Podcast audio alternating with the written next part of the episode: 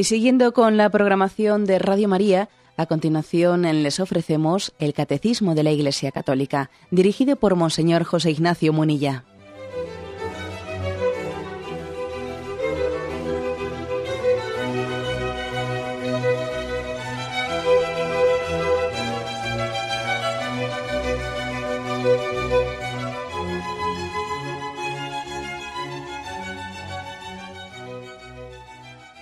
Cordial saludo a todos los oyentes de Radio María. Un día más, con la gracia del Señor, proseguimos el comentario del Catecismo de nuestra Madre, la Iglesia.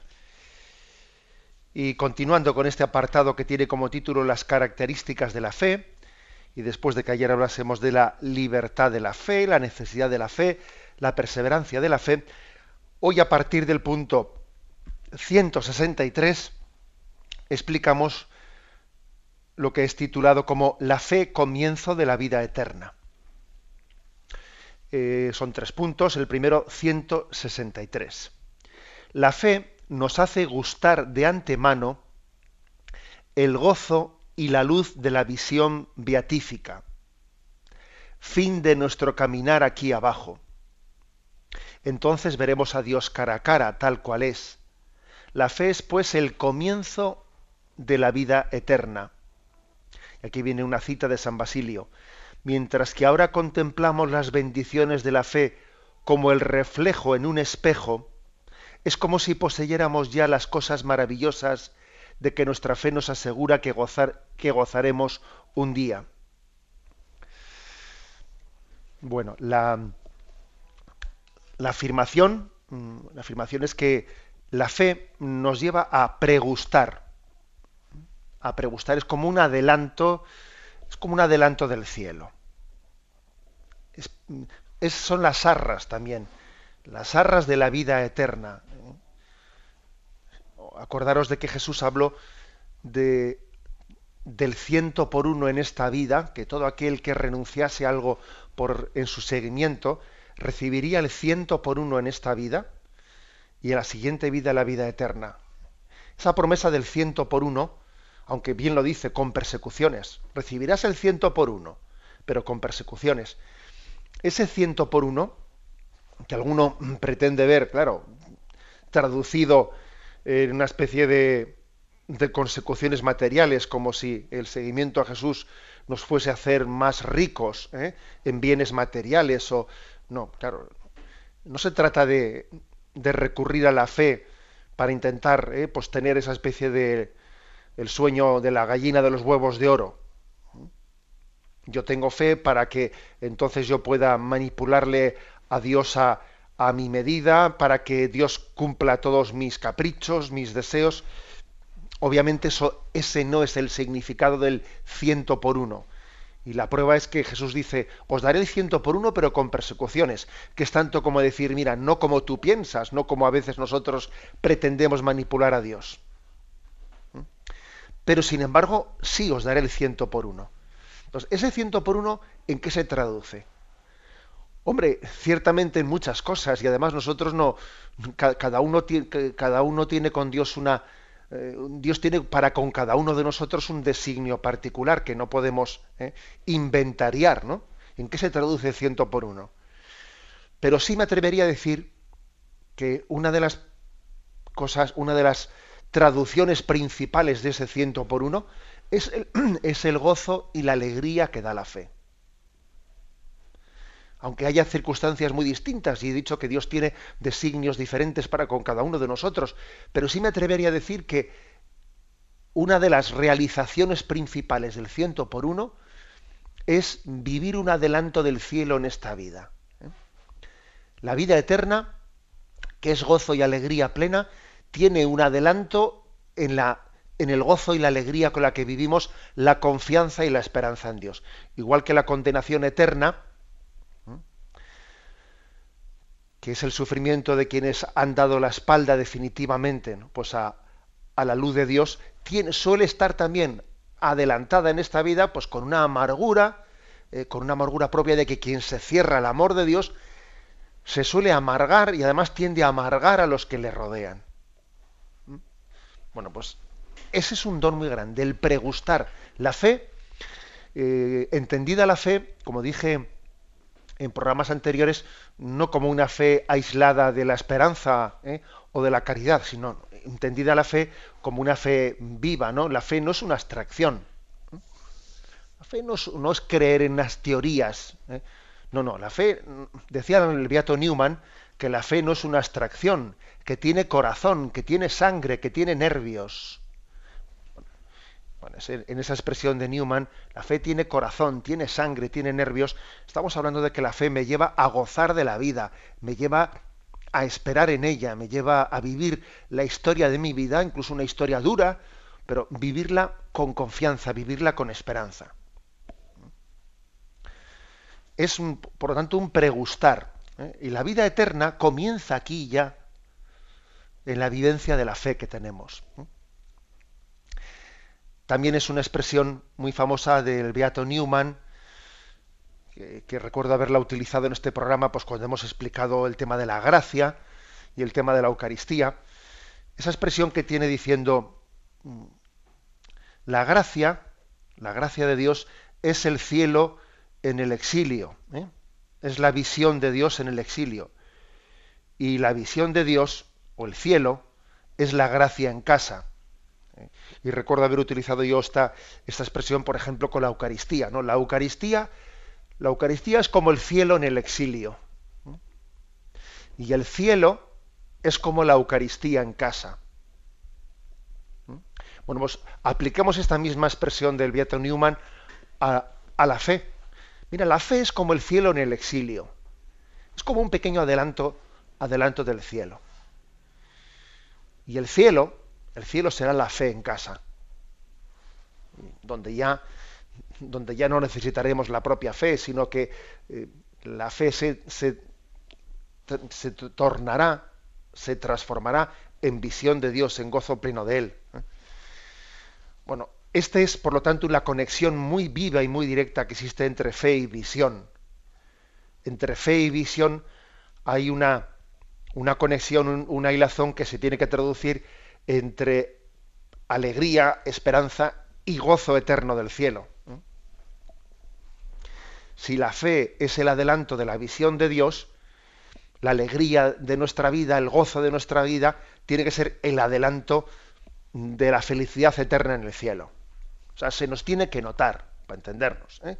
se nos tiene que notar pues con, eh, pues con, una actitud, digamos, transfigurada. ¿eh? Se transfigura. Recordad ese pasaje de Jesús en el monte Tabor, en el que su rostro se transfiguraba, es decir, estaba como mm, dejando traslucir lo que dentro de él em, estaba, ¿no? es decir, la persona del verbo, la divinidad de Jesús se trasluce a través de su humanidad. Bueno, pues lo mismo la fe, la fe nos tiene que, que, dejar traslucir lo que, lo que anida en nosotros, es la esperanza del cielo.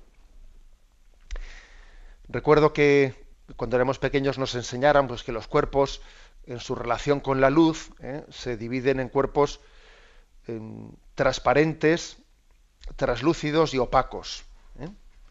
Cuerpos transparentes son aquellos que dejan pasar plenamente la luz, ¿no? Los traslúcidos, bueno, son los que dejan pasar la luz en parte, pero no se llega a ver plenamente la figura. Y los opacos, pues son los que no dejan pasar ni la luz ni nada, ¿no? Bueno, pues fijaros, la fe es traslúcida y en el cielo será transparente. ¿eh? En el cielo veremos a Dios tal cual es. En esta vida no le vemos tal cual es, ¿eh? pero sí que la fe nos permite que pase su luz, ¿eh? que pase su luz aunque, aunque Él no le vemos permanentemente. Por ejemplo, cuando a veces nos quejamos de que en esta vida pues, hay muchas nubes, en el sentido de que hay muchas cosas que nos impiden ver a Dios, hay muchas cosas que nos, que nos atormentan, hay, mm, bueno, hay muchas nubes, ¿no? Sí, pero ojo, hay muchas nubes que te impiden ver las estrellas, que te impiden ver el cielo, pero la luz pasa. Tú las nubes que ves, ¿eh? esas nubes es verdad que te impiden ver eh, pues el cielo, ¿eh? te impiden ver los aviones, las aves, pero sí que por lo menos pasa la luz y sabes que es de día. Algo así pasa con la fe. ¿Mm? La fe no impide que haya sufrimientos, la fe no impide que, haya oscuridades y que haya pruebas, pero por lo menos la fe deja pasar la luz. Y, y, entonces esa luz que nos deja pasar nos lleva a intuir que por encima de las nubes está el sol. Las nubes me podrán impedir ver el sol, pero, pero no pueden impedir que pase su luz. A veces más, a veces menos, pero pasa la luz, ¿no? Bueno, pues esta, esta es imagen, este es, eh, digamos, un ejemplo de lo que es, mm, de lo que es la fe. Que aquí el catecismo la define como comienzo de la vida eterna. Comienzo de la vida eterna que, se trasluce en la vida de gracia. ¿eh? La vida de gracia que nos, nos está permitiendo ya adelantar, tener un pequeño adelanto del cielo. Hay dos textos, 1 Corintios 13, 12, lo leo con, eh, con, unos versículos anteriormente para que podamos ver su contexto, dice, porque parcial es nuestra ciencia y parcial nuestra profecía. Cuando vendrá lo perfecto, desaparecerá lo parcial. Cuando yo era niño hablaba como niño, pensaba como niño, razonaba como niño. Al hacerme hombre, dejé todas las cosas de niño. Ahora vemos en un espejo, en enigma. Entonces veremos cara a cara. Ahora conozco de un modo parcial, pero entonces conoceré como soy conocido. Ahora subsisten la fe, la esperanza y la caridad, estas tres, bueno, es curioso que el, tipo de comparaciones que utiliza Pablo, ¿no? Como diciendo, primero, la fe es parcial, me, permite conocer a Dios parcialmente, pero en la visión lo veré completamente, lo veré perfectamente. ¿eh? Fíjate, dice, porque parcial es nuestra ciencia y parcial nuestra profecía. Cuando vendrá lo perfecto, desaparecerá lo parcial. Es decir, la fe va a desaparecer en el cielo no hará falta la fe. Y luego compara la fe al niño, al conocimiento del niño. Cuando yo era niño, hablaba como niño, pensaba como niño, razonaba como niño. Al hacerme hombre dejé todas las cosas del niño. En el cielo, en ese sentido, dejaremos de ser niños en el sentido eh, negativo de la palabra. Ya hemos crecido en el conocimiento. Y luego también utiliza la imagen del espejo ahora conozco como en un espejo, en enigma, pero entonces veré cara a cara. La fe es un espejo, pero allí veremos cara a cara. Bueno, como veis, son imágenes mm, aproximativas de San Pablo ¿eh? para intentar explicarnos la relación entre fe y la visión. Otro texto que se nos ofrece, Primera Juan, capítulo tercero, versículo segundo. Mirad qué amor nos ha tenido el Padre para llamarnos hijos de Dios pues lo somos. El mundo no nos conoce porque no le conoció a Él. Queridos, ahora somos hijos de Dios y aún no se ha manifestado lo que seremos. Sabemos que cuando se manifieste seremos semejantes a Él porque le veremos tal cual es. Es decir, somos hijos de Dios, pero todavía el conocimiento, mm, la fe, por la fe sabemos ¿no? que tenemos esta filiación en nuestra vida, pero nos vamos a quedar asombrados. Este conocimiento parcial que tenemos, pues se va a quedar perplejo al llegar a gozar plenamente de Dios, de, lo que supone ser hijo y disfrutar de esa condición. Que aquí es verdad que somos hijos, pero no disfrutamos, ¿eh? sino muy parcialmente de esa condición de hijo. ¿no? El cielo será no algo distinto de lo que es vivir en gracia de Dios aquí, ¿eh? no algo distinto de lo que es recibir la comunión, de, pero gozándolo plenamente, disfrutándolo plenamente. El gran drama ¿eh? de esta condición carnal que tenemos es que Dios puede estar junto a nosotros sin que nosotros lo disfrutemos, sin que hagamos de ello nuestro pleno gozo y alegría, ¿no? No será el caso del cielo eh, donde la presencia de Dios lo llenará todo y llenará todas las ansias de nuestro corazón de amor. Tenemos un momento de reflexión y continuamos enseguida.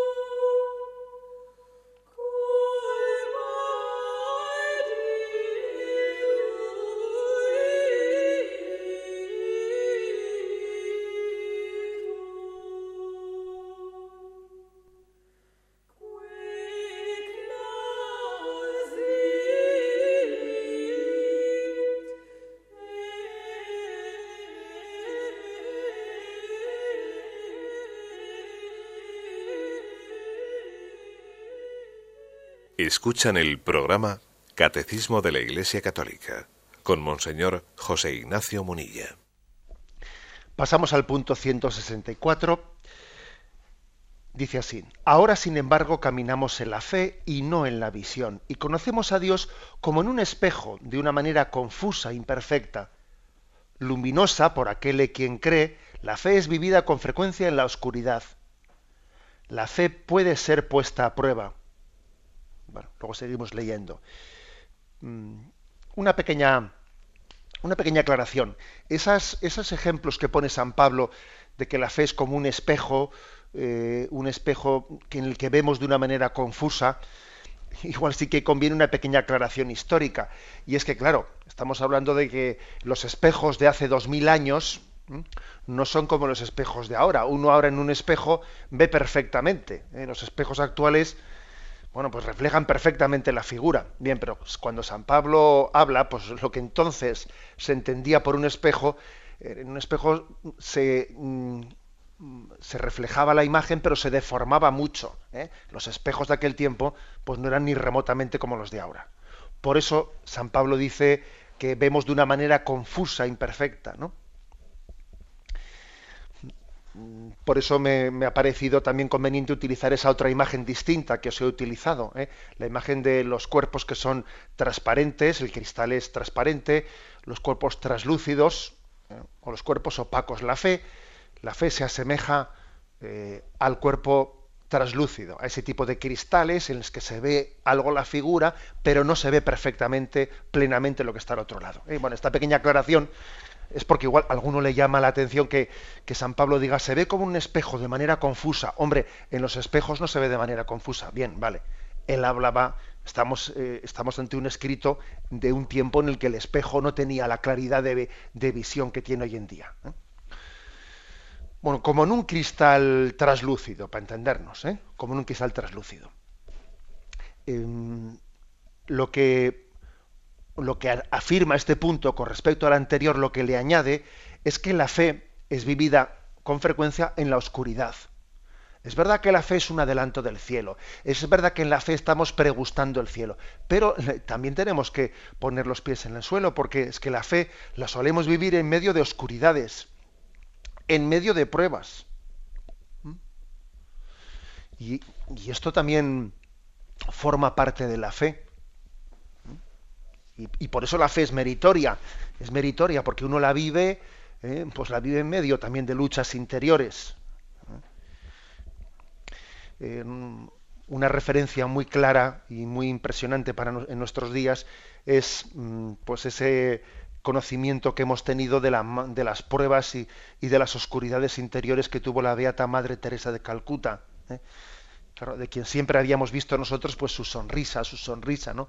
Y luego después de su muerte, pues cuando se han publicado las cartas que ella se cruzó con su, con su director espiritual, hemos conocido que la Madre Teresa de Calcuta vivía su fe, pero también en medio de muchas oscuridades, en medio de muchas desolaciones, de muchas pruebas interiores, en las que veía muy poquita luz, pero ella seguía perseverante, perseverante, perseverante, ¿no? Por eso San Pablo sentenció esa famosa frase que dice, el justo vivirá de la fe, ¿eh? que está en Romanos 1.17, que quiere decir que a veces caminamos eh, con una fe que es una fe a palo seco, como se dice, ¿eh? una, una fe que es no llena de sentimientos. A veces, claro, es muy bonito cuando la fe está acompañada de sentimientos en los que uno percibe a Dios muy cercano, en que parece que lo puede tocar, siente, se emociona por la presencia de Dios. Pues estupendo, ¿no? Pero no siempre es así. Eh, a veces la fe es seca, a veces uno está rezando y no siente lo que está diciendo. ¿eh? Le suena como, o sea, lo, siente, lo percibe como abstracto. Sí, cree que Dios está ahí, pero enseguida sus, digamos, su sensibilidad no le atrae, ¿eh? le atrae más otras cosas, le atrae más... Eh, uno de los dramas que tenemos es que, aunque por la fe sabemos que Dios es lo más importante, luego resulta que en nuestra afectividad y en nuestra... ¿eh? nuestros sentimientos nos resulta mucho más atrayente, pues mira, la televisión, y dice, pero ¿cómo, es posible que me atraiga más la televisión que el sagrario? Si yo sé perfectamente por la fe que en el sagrario se esconde lo único importante que es Jesucristo y la televisión es la caja boba, que, que es una estupidez. Yo lo sé, pero me atrae más la televisión que el sagrario. Bueno, pues he aquí una, eh, una de las pruebas tan duras de, claro, que la fe la vivimos sin el, sentimiento. No, no siempre está acompañada del sentimiento. Desde luego, claro, es un regalo muy grande cuando la fe eh, pues tiene consolaciones interiores y cuando, por ejemplo, nos resulta, siguiendo el ejemplo anterior, cuando nos resulta mucho más atrayente el sagrario, ¿no?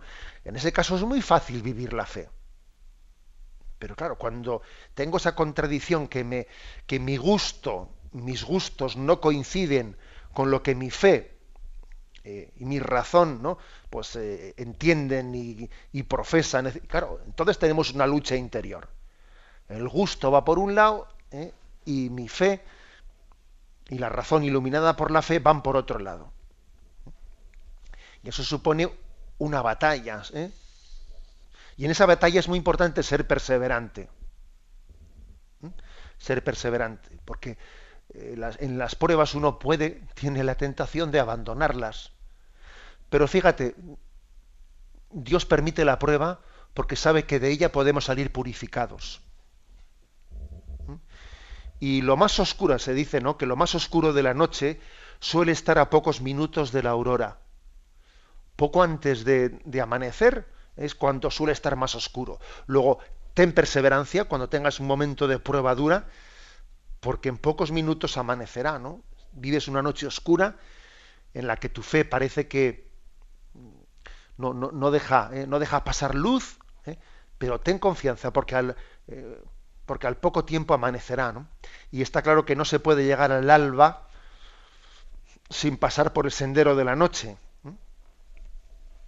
Y en esas cartas a las que me he referido de la Madre Teresa de Calcuta, hay una, una frase suya que yo cuando la leí me conmovió.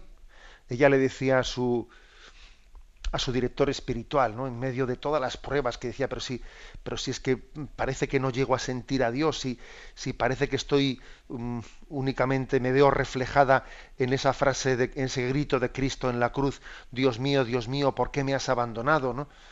Y, tenía, ¿no? Pues un, un sentir, un sentimiento de, de abandono, incluso un sentimiento de que Dios no le quería, etcétera, etcétera, no tenía una noche oscura muy fuerte, ¿no? Le parecía que Dios estaba en silencio, que no hablaba, que, bueno, su sensibilidad eh, estaba como bajo un peso muy fuerte, ¿no? En medio de, de todas esas pruebas, la Madre Teresa le escribe a su director espiritual y, le, y medio en broma le dice, yo si alguna vez llego a ser santa, seré la santa de la oscuridad. Es impresionante ¿eh? que la Madre Teresa dijese eso, le dijese eso así medio en broma. Ella no se imaginaba que iba a ser santa de verdad. Pero además no, no, de no únicamente de la oscuridad, no, sino también de la luz, porque el rostro de la Madre Teresa, siempre sonriente, pues es un rostro de alguien que sufre, porque además a la Madre Teresa en su, en su sonrisa también se le notaba que era una sonrisa que, que había asumido mucho dolor, ¿eh? mucho dolor, y no solo, y, ahora vemos que no solo por los sufrimientos que ella había visto en la vida, sino por los que dentro de ella también padecía. ¿Mm? O sea que esa profecía suya, ¿no? Si alguna vez llego a ser santa, seguramente seré una santa de la oscuridad. Bueno, pues es hermoso comprobar cómo ella es una santa tan, entre comillas, moderna. ¿eh? Y digo moderna porque nos enseña, nos enseña a ser fieles en las pruebas, fieles en, los momentos de oscuridad, que lo típico de esta generación nuestra es que no somos perseverantes cuando, cuando pintan bastos, es decir, no somos perseverantes cuando hay pruebas. Nuestra generación es una generación inconstante, que no sabe perseverar, no sabe agarrarse a la cruz, ¿eh? que en cuanto vienen pruebas enseguida abandonamos. Tan importante abrazarse a la cruz en el momento de las pruebas y no, y no desesperarse y no tirarlo todo por la borda. Es decir, la, la fe eh, nos enseña también a, abrazarnos a la cruz en el momento de la prueba. ¿eh? La famosa frase esa de San Ignacio de Loyola, ¿eh? en tiempos de turbación no hagas mudanza. Mira, agárrate a la cruz y quieto parado. No, no te dejes ahora, arrastrar como estás en un momento de oscuridad, como estás en un momento de prueba, ala, lo abandono todo, quieto parado. ¿eh? En tiempos de turbación no hagas mudanza. En tiempos de prueba abrázate a la cruz ¿eh? y no salgas corriendo. Y haz más oración que nunca. Tienes eh, la tentación de dejarlo todo, ¿no? Pues de dejar de ir a la Eucaristía, de dejar de rezar. Pues nada, pues eh, lo contrario. Haz más oración. Abrázate más a la cruz que es, la manera de pasar la tormenta, ¿no? no salir corriendo, sino más bien ser firme en medio, en medio de la prueba. Y continúa diciendo, el mundo en que vivimos parece con frecuencia muy lejos de lo que la fe nos asegura. Las experiencias del mal y del sufrimiento, de las injusticias y de la muerte, parecen contradecir la buena nueva. Pueden estremecer la fe y, llegar a ser para ella una tentación. Todos los males que, vemos en el mundo, tantos males, tantos sufrimientos, y a veces, y a veces los sufrimientos son muy, em, muy duros, ¿no? Cuando vemos el sufrimiento de los inocentes, cuando vemos el sufrimiento de personas muy queridas por nosotros, eh, pues nos, puede llegar a ser escandaloso. Dios mío, pero ¿cómo permites esto, no? ¿Cómo Dios permite el sufrimiento de, de seres tan queridos para nosotros, una madre que ve sufrir a su hijo, etcétera, ¿no? Pueden ser momentos en los que nuestra fe se tambalee, en los que sea puesta a prueba. Y sin embargo, eh, yo me, remito a lo que a lo que he dicho antes, ¿no? Que, que lo más oscuro de la noche suele estar a pocos minutos del alba, de la aurora. O sea, que, que cuanto más, más dura es la prueba, más hay que abrazarse a la fe esperando, ¿eh? esperando la manifestación de, la luz de Dios. No es el momento de, huir, no es el momento de apostatar, ¿eh? sino todo lo contrario. ¿eh? Fijaros, además, el mal del mundo, el mal del mundo, curiosamente, a algunos les escandaliza y les aleja de la fe. Y a veces a otros no, pues el mal del mundo les hace abrazarse a la cruz y, comprenderle a Cristo, porque también Cristo abrazó, padeció el mal del mundo y abrazó la cruz, su cruz, ¿no? como instrumento de salvación. Luego es, es curioso, ¿no? que el mal tiene esa ambivalencia. En el plan del demonio nos aparta de Dios y el mal en el plan de Dios, el plan del demonio es que el mal nos aparte, pero Dios permite el mal para que sea ocasión de abrazarnos a la cruz y acercarnos a Él. Luego son dos estrategias totalmente distintas. Dos estrategias totalmente distintas. Y la clave está en cómo yo me, me posiciono ante ello. ¿Mm? Yo siempre he dicho que, que, una de las experiencias que tiene el sacerdote, conociendo una y otra mm, alma de una persona, conociendo una y otra familia, es que te das cuenta que la clave no está en el tamaño de la cruz, en, el peso de la cruz, sino en tu actitud ante ella. Porque te llama la atención entrar en una casa y ver que hay cruces, objetivamente hablando, muy gordas, muy gordas, muy fuertes, pero que son, son llevadas, son sobrellevadas de una manera admirable, ¿no? Pues con una, con una capacidad de abrazarla y, tirar para adelante, pues que, que te quedas conmovido, ¿no? Sin embargo, vas a otras casas, vas a otros hogares en donde ves que hay cruces que objetivamente hablando pues son, vamos, muchísimo más pequeñas.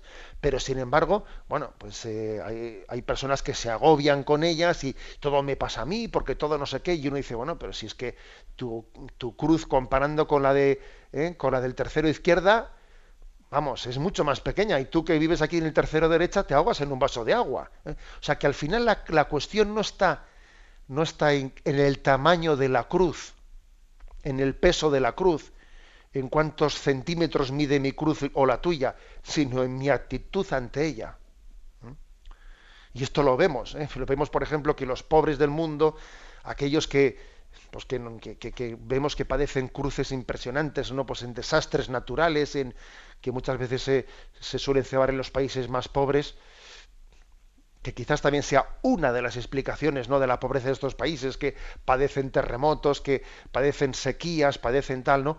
Y uno dice, pero bueno, y esta gente en medio de esas pruebas tan grandes, luego viven en una confianza en Dios y un abandono en Él, que te quedas perplejo, ¿no? Pues como vimos, por ejemplo, en Haití, eh, como vimos en otros lugares, dice, bueno, pero si esta gente se, confía en Dios en medio de la cruz, ¿no? La cruz, lejos de apartarle de Dios, todavía le, acerca más. Y nosotros, sin embargo, y nosotros, pues cualquier prueba, cualquier contradicción, ¿no? Nos, nos revela que tengo un problema, ¿no? Pues con la hipoteca, pues claro que será, será gordo, no voy a decir que no sea gordo, pero compáralo con el otro. Y tú resulta que tu, eh, que tu prueba te está escandalizando y apartando de Dios. Y a él la suya, que es, vamos, que infinitamente más grande, pues es que todavía le, hace afirmarse más en la fe, ¿no? Es decir, es decir, que tenemos que verdaderamente darnos cuenta de que hay también una prueba, eh, hay una pedagogía de la prueba en el sufrimiento de la vida, para purificar nuestra fe para autentificarla. Dios permite los males para que la fe sea cribada de impurezas, para que amemos a Dios no como pretendiendo manipularle, ¿no? sino le amemos desprendido de, otros apegos y otros intereses, ¿eh? intereses falsos que no sean Dios mismo. Tenemos un momento de reflexión y continuaremos enseguida.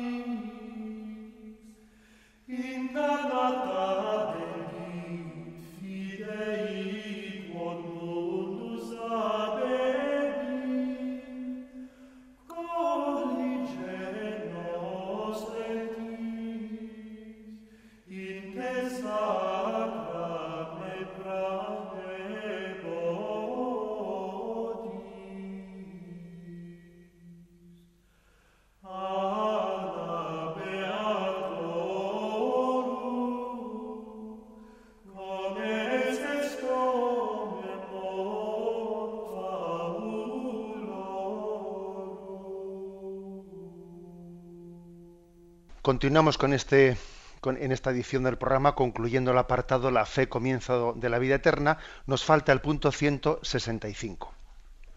Dice, entonces es cuando debemos volvernos hacia los testigos de la fe. Está hablando entonces en los momentos de prueba, ¿eh? cuando la fe, cuando la fe es purificada en medio de las pruebas, en ese momento ¿eh? tenemos que aprender de los testigos de la fe porque es que la constante de la historia de la salvación es que si Dios escucha la llamada del hombre, pero no suele responder a nuestras demandas, sino después de haberlas purificado, de habernos purificado. el hombre tiene una tendencia a manipular la religiosidad, a hacerla a su conveniencia, a su conveniencia. Eso quiere decir que Dios sí escucha el clamor del hombre pero también es verdad que nos purifica para que nuestra relación con Él sea limpia, sea gratuita, no intentemos ¿no? servirnos de Dios para nuestros egoísmos. Bueno, por eso a veces sentimos una cierta contradicción, ¿no? una contradicción entre por qué me pasa esto, por qué me ocurre esto, por qué, por qué Dios permite que tenga esta enfermedad, por qué esto. Hay también como una purificación en nuestra vida, en el camino de nuestra vida. Bueno, pues mm, dice, miremos a los testigos de la fe que de ellos aprendemos. Por ejemplo, de Abraham, que creyó esperando contra toda esperanza. De la Virgen María, que peregrina en la fe. Llegó hasta la noche de la fe, participando en el sufrimiento de su Hijo y en la noche de su sepulcro. Claro, nosotros la Virgen María solemos ver eh, pues únicamente la faceta gloriosa, eh, la faceta gloriosa. Bueno, pero también veamos la otra faceta, la prueba, la prueba que María tiene como peregrina de la fe. Y como peregrina de la fe, también ella tuvo que vivir muchas, eh, muchas oscuridades. Porque la fe tiene sus oscuridades, y eso que ella no tenía pecado. Pero el ser inmaculada no le ahorró ¿eh? oscuridades. Cuando dice el Evangelio, María mm, meditaba todas estas cosas en su corazón, bueno, porque no entendía ciertas cosas, ¿no? Porque todavía en la peregrinación de la fe Dios no le había, eh, no le había llegado a dar suficiente luz, ¿no? María meditaba lo que su hijo le había dicho, ¿no? Eso de, ¿por qué me buscabais? ¿No sabíais que tenía que estar en la casa de mi padre? Dice, pero este hijo, ¿qué cosas me hace? ¿Qué cosas hace este hijo? Y bueno, y especialmente en la prueba, en esa profecía que se le dice a María, una espada te traspasará el corazón. La prueba mayor que María ha vivido es, bueno, pues que su hijo sea sacrificado por la salvación del mundo y que ella mm, tenga que vivir eso, o sea, lo tenga que vivir, Dios le ha ido purificando la ha ido preparando, digamos mejor, porque la palabra purificación podía hacer, eh, hacer referencia a que ella tuvo pecado, no, le ha ido preparando, le ha ido madurando hasta el punto de que, mm, de que ella puede participar junto con su hijo Jesús en la entrega de su vida. María no solo asistió ¿no? Pues a la pasión de su hijo como quien asiste a una injusticia, sino también asistió animándole a su hijo a entregar su vida por la salvación del mundo. Y claro, y para llegar a eso, pues ha tenido que tener un recorrido grande y, me imagino que tuvo que tener un recorrido grande con muchas pruebas interiores y con muchas luchas interiores, porque ella también tenía un instinto de maternidad y el instinto de maternidad es que mi hijo no sufra, que mi hijo no padezca, que mi hijo que a mi hijo no le hagan ningún daño. Ese es el instinto de maternidad pero al mismo tiempo ella, eh, como ama a su hijo, le ama en Dios y quiere que su hijo haga la voluntad de Dios y quiere que su hijo complete su camino de redención del mundo. Y ahí tiene una lucha, una lucha muy fuerte, tiene una noche de la fe. ¿eh? San Juan Pablo II, al hablar de María, dice que ella tuvo una noche de la fe.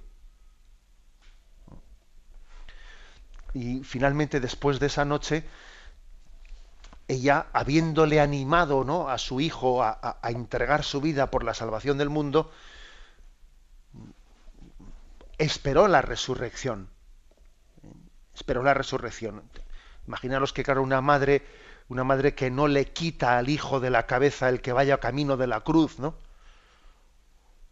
Una madre que, en vez de eh, funcionar por esa especie de, instinto de, protección de su hijo instintivo que no, no, sino que lucha dentro de ella y dice, yo no, yo tengo que yo tengo que respetar y animar a mi hijo en, el camino que el padre le está trazando en su vida. Bueno, pues me imagino que tendría fruto de eso, fruto de eso luchas interiores, ¿no? Mi, mi hijo, mi hijo ha muerto y, y yo yo no me he revelado y, yo aquí permanezco confiando en este plan, ¿no? Pero este plan, bueno, pues María confió y María esperó. Y fue la única que ese sábado santo permaneció en la esperanza plena de que el plan de Dios se iba a cumplir en su Hijo. Y yo me imagino que a veces diría, pero bueno, yo podría tener la tentación de, ser una, eh, una falsa soñadora, ¿eh? una falsa soñadora. Me imagino que mm, la tentación sería para ella la de rebelarse, la de, la de desesperarse, la de sentirse eh, fracasada, pero permanece esperando. O sea, tiene una gran noche, noche en la fe, noche oscura en la fe. Bien, estos son los testigos que, que, nos propone aquí el Evangelio. El de la Virgen María y el de Abraham, que también Abraham, pues eso, Abraham espera contra toda esperanza y Dios le dice, vete mm, a la tierra que yo te mostraré, etcétera. Ya, pero no se la enseña enseguida, ¿eh? O sea, que es que a Abraham también le toca decir, voy, lo dejo todo, pero dame algo a cambio, ¿no? O sea, es decir, no me pidas que suelte esto sin haberme, sin haberme conseguido el otro. Nosotros solemos ser de los que, a ver, si tú me das por la derecha algo, yo soltaré la izquierda. ¿eh? Pero claro, lo que yo suelte la izquierda sin que todavía tú, tú, me hayas dado por la mano derecha, es como decir, me estás pidiendo que haya un momento en el que hasta que se cumpla la promesa, yo ya haya perdido, haya tenido que renunciar al punto de partida y todavía no tengo seguro eso que tú me estás prometiendo. Pues claro que sí, así es la cosa. Y Abraham marchó de la tierra en la que vivía y, y, tuvo que tener todo tipo de pruebas sin poder, eh, sin poder ver, sin poder percibir plenamente el cumplimiento de esa, de esa promesa que Dios le hacía. Y esa promesa se ve cumplida en sus descendientes. Bueno, pues eh, por eso, eh, por eso se habla aquí de, de, estos dos testigos, el de Abraham y el de la Virgen María, testigos en los que hay una noche oscura y esperan contra toda esperanza purificando su fe. Viene aquí un texto para complementarlo de la carta a los Hebreos, capítulo 12, versículo del 1, del 1 al 2. Dice, también nosotros, teniendo en torno nuestro tan gran nube de testigos, sacudamos todos, eh, todo, todo lastre y el pecado que nos asedia y corramos con fortaleza la prueba que se nos propone. Fijos los ojos en Jesús, el que inicia y consuma la fe. Es decir, también a nosotros nos toca esta carrera de la fe y nos toca pasar por la noche oscura. Ten los ojos fijos en María y en Abraham, que son nuestros testigos en la fe. Y corre con fortaleza la prueba, abraza la prueba con decisión. Abrázala con decisión. Una cruz abrazada pesa mucho menos que una cruz arrastrada. Mucho menos. ¿eh? Los momentos de prueba son mucho menos duros cuando dejas de mirarte a ti mismo y miras al horizonte, miras a María y miras a Abraham. Ahora, como el momento de la prueba no hagas más que mirarte a ti mismo y pobrecito de mí y qué mal lo estoy pasando y qué no sé qué y qué no sé cuántos así así no no hay quien pase la noche ¿eh? por eso la carta a los hebreos dice venga a sacudir a sacudirse en medio de la prueba y a mirar adelante también nosotros teniendo en torno nuestro tan gran nube de testigos familiares tuyos que también te han dado una, un ejemplo en cómo afrontar las pruebas, ¿eh? los santos que la Iglesia canoniza, etcétera, etcétera, sacudamos todo lastre y el pecado que nos asedia, sacúdete y corramos con fortaleza la prueba que se nos propone. Fijos los ojos en Jesús, el que inicia y consuma la fe. ¿eh? Este es el mensaje último que se nos da, que es que es como la promesa de que quien camina en la fe, el justo vivirá por la fe, de la fe pasará la visión. ¿eh? Y en esta fe estamos pregustando, estamos eh, teniendo un preadelanto de la, de la vida eterna. Pero, sin embargo, es muy importante para que eso sea así, eh, que seamos determinados, que estemos decididos ¿no? en ese abrazar la noche oscura de la fe, que también es una ocasión de purificación. Lo dejamos aquí, damos paso a la intervención de los oyentes. Podéis llamar para formular vuestras preguntas al teléfono 917 107 700. 917 107 700.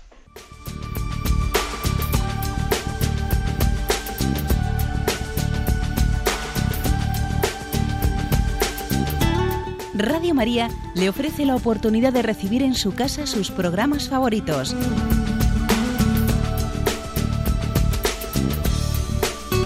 Ahora lo puede hacer a través de nuestra página web www.radiomaria.es o bien llamándonos al 902 500 518. 902 500 518. Pídanos el programa que más le interesa en cualquiera de sus emisiones, especificando el día y la hora que lo ha escuchado. Solo nos tiene que decir si lo quiere en CD de audio o CD o DVD en MP3. Haga su solicitud en el 902 500 518 y en www.radiomaria.es. Radio María, más cerca de usted.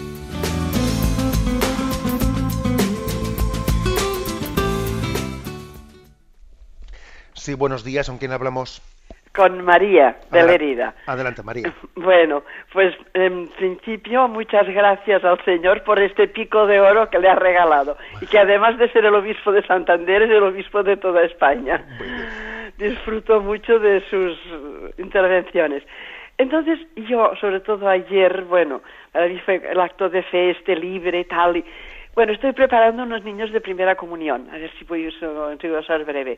Y, y bueno, los niños tienen buena disposición, pero las familias muy alejadas, eh, imposible casi que vengan a la misa el domingo. Bueno, y ahora también el cura pues, dice, hemos de preparar también que se confiesen, son unos niños de 10 años y yo tengo un miedo horrible que no sea que no se vean obligados porque claro lo que decimos esto obligado yo solo quiero presentar con toda esta cosa del del padre que que abraza que espera que pero no sé hasta qué punto me parece que les tengo que dejar una puerta abierta de libertad de ofrecerlo pero a ver usted qué le parece. Sí, bien. Vamos a ver yo yo la experiencia que tengo con los niños es que los niños eh, no tienen las dificultades que tenemos los mayores con el sacramento de la confesión. ¿eh? Que es posible que en un primer momento hay algo de desconocido que les puede dar un cierto, ¿eh? pues, un, pues un cierto miedo puede darles, pero la experiencia que yo tengo como, como, párroco es que cuando hacen la primera confesión, casi el problema suele ser que quieren confesarse todos los días quieren confesarse todos los días después de haber hecho la primera confesión. Pueden tener un poco de apuro con la primera, pero a partir de ahí casi tienes que decirles, oye, no, que la confesión no es esto. bueno, esto no es como tomarse un caramelo todos los días. Casi tienes que educarles en cómo saber, eh, saberse un poco eh, acompasar ¿no? en la confesión. Por eso yo le diría a usted que no le tenga miedo a eso, porque la experiencia de los niños va a ser un poco gozosa. Eh, es posible que como ellos tengan sus miedos y sus cosas, hay que no solo decirles un poco en teoría cómo es la confesión, sino explicárselo un poco en la práctica. ¿eh? Incluso creo que una catequista es bueno que con sus niños les haga como una especie de escenificación ¿eh? concreta de cómo es una confesión. Pues mira, suponte que tú eres el sacerdote, yo voy a hacer como si yo me voy a confesar. Pues mira, pues se le saluda a Jesús o a la Virgen María, Ave María Purísima. Y entonces, por ejemplo, le digo, mire, es la primera vez que, o sea, escenificarles a los niños un poco cómo es la confesión para que le quiten eh, pues un cierto temor, porque a veces en, los hogares también a los niños se les ha hablado de, eh, pues eso tienes que decírselo al cura, ¿eh? Eso que has hecho, vas a, a veces se les ha dicho, ¿eh? en casa se les ha utilizado pues el sacramento de la confesión como que viene el coco. Y hay que quitarles un poco, ¿no? Pues ciertas falsas imágenes que desde fuera hayan podido recibir. Yo eso es lo que le aconsejo a usted. O sea, que no meramente se limite a decirles, qué bueno es que os confeséis, que mira, esto es como el, abrazo de Jesús. Bien, pero aparte de eso, también escenifíqueles a los niños así en concreto, en concreto, cómo es, cómo se hace, qué tipo de diálogo se tiene, para que los niños le quiten cualquier miedo. Damos paso a un siguiente oyente. Buenos días. Buenos días. Sí, adelante. Don Ignacio, mire, llamo de San Sebastián. Mire, me ocurre lo siguiente. Tengo un, o sea, el marido de una buena amiga está ya pues muriéndose, como aquel que dice, ¿no? Él es católico practicante, pero su entorno no lo es. Claro, yo a, a ella le dije, oye, ¿no te gustaría, no crees que le gustaría a tu marido que, en fin, le trajeran la extremoción, pues que ahora ha sido, hemos tenido los, estos tres, cuatro días de, de los mayores y tal, ¿no crees que, ay, pero esto le va, esto va a creer que se va a morir? Yo estoy segura que el marido, pues sabe que se va a morir. Pero claro, como aparte de que ella igual, pues sí, pero mm, su entorno, pues son muy, muy, muy del otro lado. Y claro, pues yo no sé cómo enfocarle, cómo, o sea, ¿qué se puede hacer en estos casos? Porque claro, pues visitar tampoco, pues no, claro, estando así, pues tampoco yo me atrevo a ir a visitarle, ¿no? y, no sé, en, estos casos, ¿qué podría hacer? ¿Qué podría hacer? Porque este es un señor, ya le digo, que es practicante, yo mismo le he solido dar la comunión muchísimas veces, y claro, pues, pues no lo sé, no lo sé. Ya. Vamos a ver, yo creo que en estos casos igual, ¿eh? Pues hombre, uno tiene que siempre coger el pulso a la situación y no se puede dar una receta para todos los casos. Pero a mí me parece que puede ser bueno también eh, una visita, si es posible, una visita del sacerdote. ¿eh? O sea, el sacerdote no tiene por qué visitar a un enfermo exclusivamente la primera vez que, haga la visita para darle el sacramento de la unción de enfermos. ¿eh? Creo que es bueno que también el sacerdote visite a un enfermo sin que sea explícitamente para darle un sacramento. Le visito para ver qué tal está. Le visito, pues porque es un, forma parte de nuestro ministerio la cercanía hacia los enfermos. Luego yo creo que este tipo de, distancias pues se tiene que comenzar pues por hacer una visita que no tenga la intencionalidad de administrar un sacramento. Luego ya veremos a ver. Entonces, si el sacerdote y máxime teniendo una mujer creyente, etcétera, ¿no? Pues el sacerdote se hace presente al poder ser estando la mujer presente en casa, etcétera, y ya es un primer paso. Yo recuerdo en mi vida, eh, en mi experiencia parroquial, de haber forzado, ¿no? Pues algunas, bueno, forzado, hombre, con prudencia siempre, ¿no? Pero bueno, haber forzado algunas, eh, algunas visitas que dice, bueno, voy a ir a visitarle en el hospital, aunque oye, nadie me haya invitado que vaya, pero tampoco está prohibido hacer una visita, ¿no? ¿Y cuántas, cuántas veces he escuchado el agradecimiento de, esas, eh, de esos pequeños atrevimientos que has tenido? ¿eh? Pequeños atrevimientos también que, como digo, hay que sopesar cada caso concreto. Y si uno dice, igual no es prudente que yo vaya, que vaya al sacerdote, que siempre, no sé, es más, no sé, tiene un estatus el que es más fácil entrar, ¿no? Suele, suele costar, ¿no? Dar un poco el placeta, pero luego se, luego se agradece muchísimo, ¿no?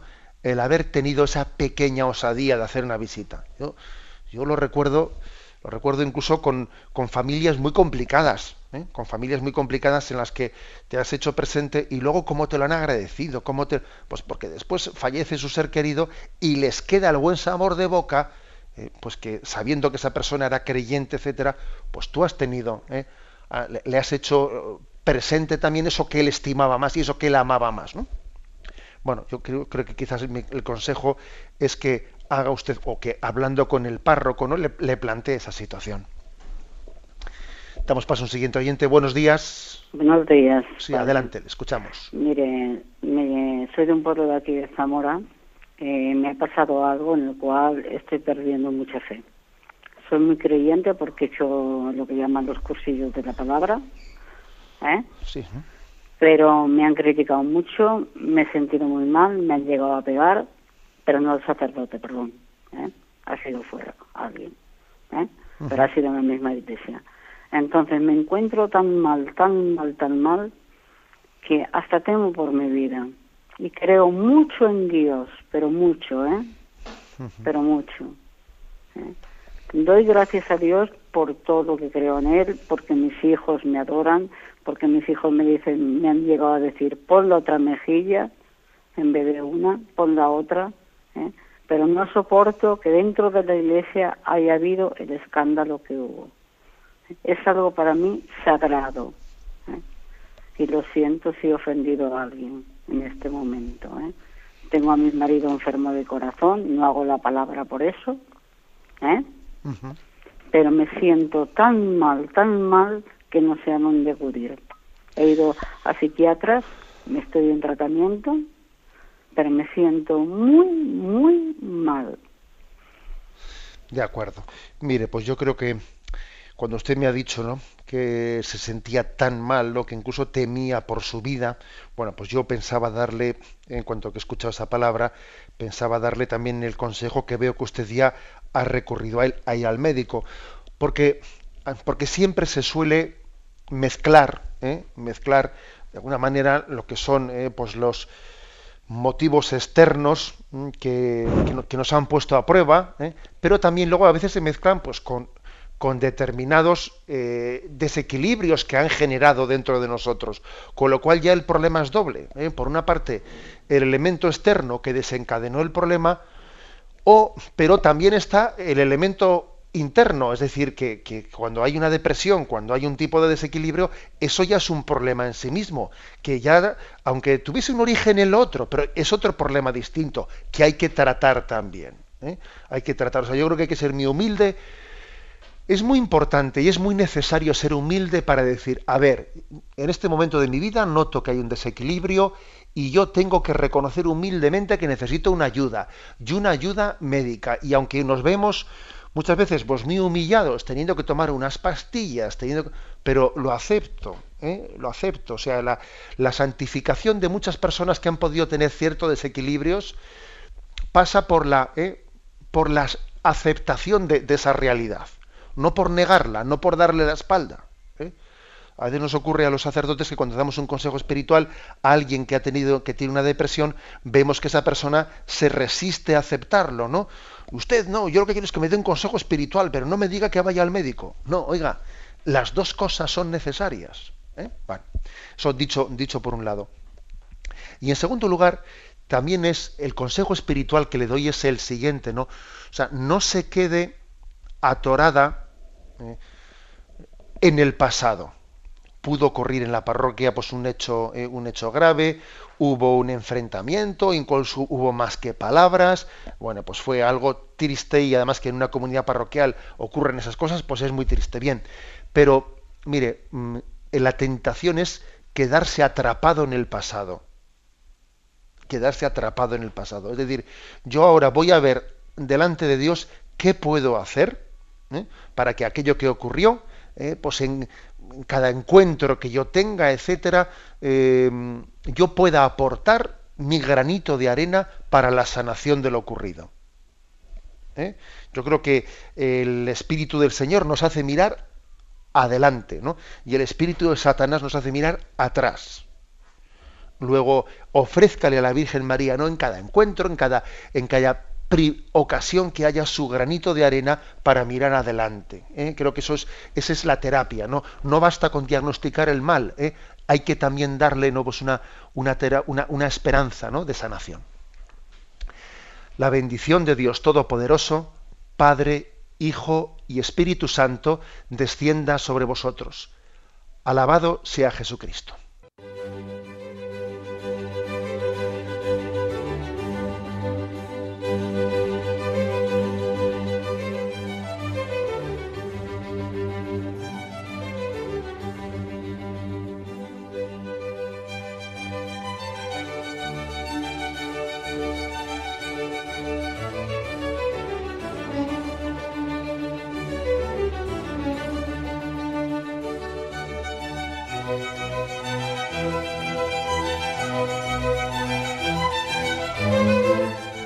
Han podido escuchar en Radio María el Catecismo de la Iglesia Católica, dirigido por Monseñor José Ignacio Munilla.